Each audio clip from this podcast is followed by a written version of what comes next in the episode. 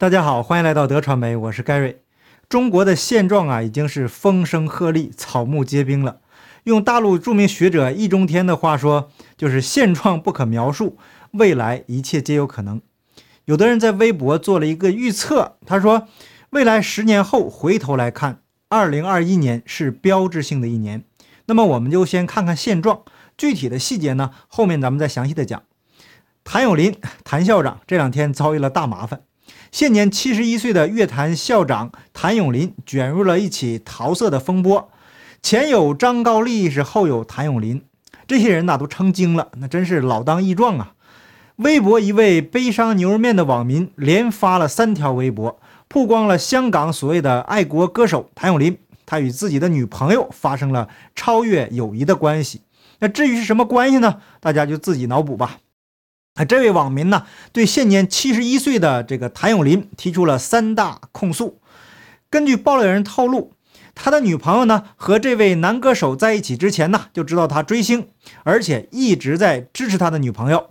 出于对自己女朋友的信任呢，他也没有多问。但是在双十一那天，爆料人发现了他女朋友的购物清单，上面有男生香水和衬衣。再查女朋友手机，发现他的隐藏相册中。有不少他女朋友和这位男歌手的亲密照片，这才发现自己被欺骗了。爆料人说，他女朋友瞒着他去上海住两天，就是跟这位歌手住在一起。而在事件发生以后，爆料人忍住了怒火，将整件事情都给埋藏在心底。可是几天后，他发现他女朋友又要去上海他的朋友那儿逛街，而那位歌手的社交坐标网也在上海。最后呢，爆料人标签了谭咏麟的名字以及湖南卫视，而谭咏麟当时在湖南卫视制作节目《时光音乐会》。这位爆料人接着又说，男歌手有太太，但是仍然跟女粉丝搞暧昧，这一时激起千层浪啊！甚至连谭咏麟多年的不伦关系也被网友给挖了出来。原来这个谭咏麟呢，一直维持着一夫二妻的关系，被外界形容为是渣男的始祖。那至于他的业绩呢？这里就不赘述了。有一点阅历的人呢，都听过他的歌。一九八一年，他和女朋友杨洁薇在美国拉斯维加斯结婚，但之后一直隐瞒他已婚的这个事实，直到他岳父一九九三年逝世才公开了婚姻。那根据媒体曝光的资料显示，两人一九七四年在一家夜总会认识，然后啊就一见钟情，是坠入了爱河呀。那当年交往后啊，这个杨洁薇就辞去了工作，将全部的精力都投在了谭咏麟身上。要不怎么说他是渣男的始祖呢？一九九五年一场粉丝见面会上，谭咏麟遇见了小他二十二岁的朱永婷，随后朱永婷心甘情愿成为了谭咏麟的秘密情人。两个人在隔年更是迎来了儿子谭晓峰。那随后在很多年里面呢，他们一直就维持着一夫二妻的开放式关系。可是，在最近几年呢，谭咏麟经常带着朱永婷、谭晓峰他们母子公开亮相，反倒是很少见到正妻杨洁薇。原来呀，这个杨洁薇是不堪受辱，看破红尘了，多年来是潜心向佛，成了在家居士，同时啊，帮助谭咏麟打理财产。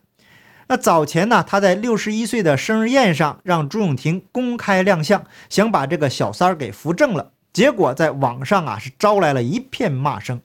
所以被网民形容是渣男的始祖。通过谭咏麟的人品呢，我们就可以看到，给中共歌功颂德的都是些什么货色。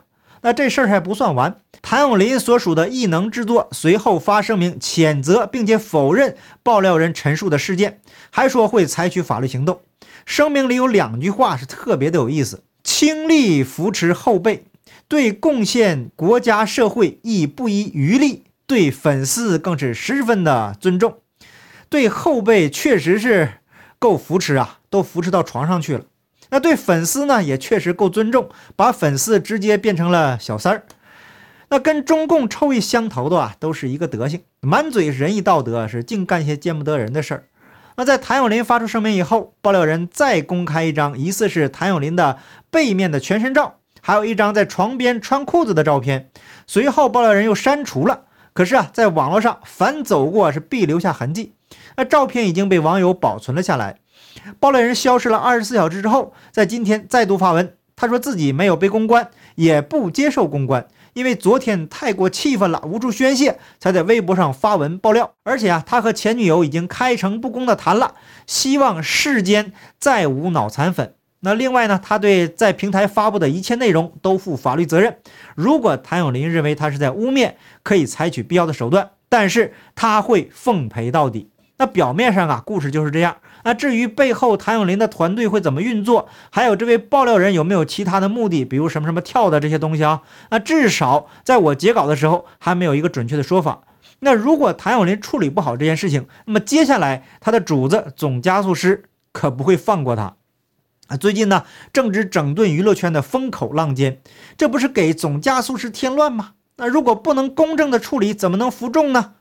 最近的几期节目呢，我都在强调，只要中共这个体制还存在，那这个体制的所有的人呢，都将成为受害者。很多人利用中共体制为自己谋取了巨大的利益，所以啊，他们是毫无底线、变本加厉的为中共歌功颂德。那在我个人看来呢，这些人挺可怜的。他们不知道的是，把良心出卖了是要遭到报应的。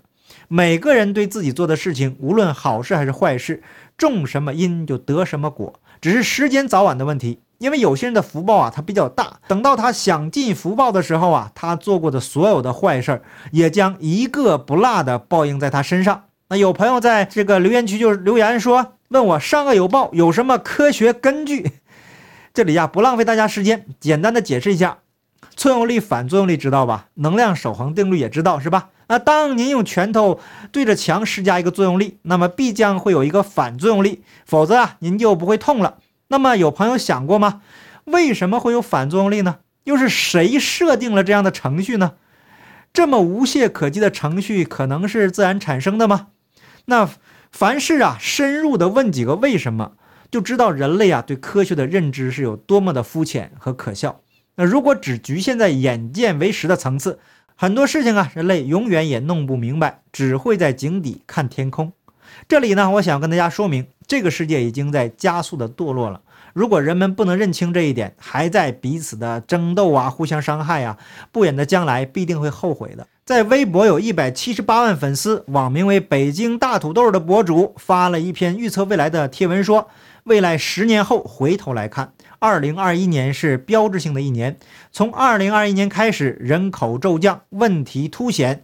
没想到人口问题来的这么突然，这么迅猛，从而导致了一连串事件的发生。从今往后，大家要习惯每年两千多万人进入退休年龄，而新出生婴儿不足一千万。从二零二一年开始，房地产正式进入慢车道，全国房价开始由涨转跌。大多数城市甚至进入慢慢熊市，房子变成了烫手的山芋。全国人民急切解决的房价问题，好像一下子突然解决了。以后房价再也不会像以前那样大涨了。以后很多人要习惯房价阴跌了。从二零二一年开始，一路狂奔了十几年的互联网，终于达到顶峰，开始走下坡路。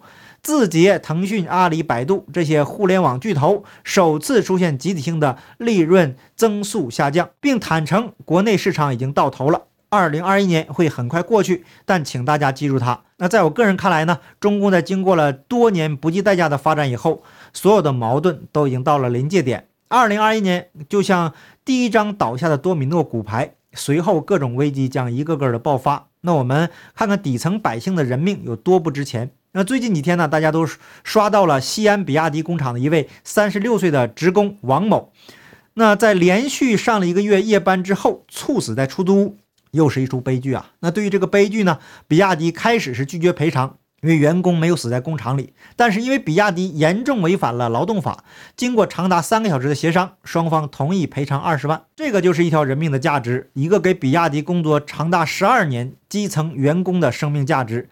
这就是为号称八千九百亿市值的比亚迪公司做出的贡献。那一个刚出学校门的学生啊，刚已经走入社会，就进入了比亚迪打工。那到十二年后，悲剧发生。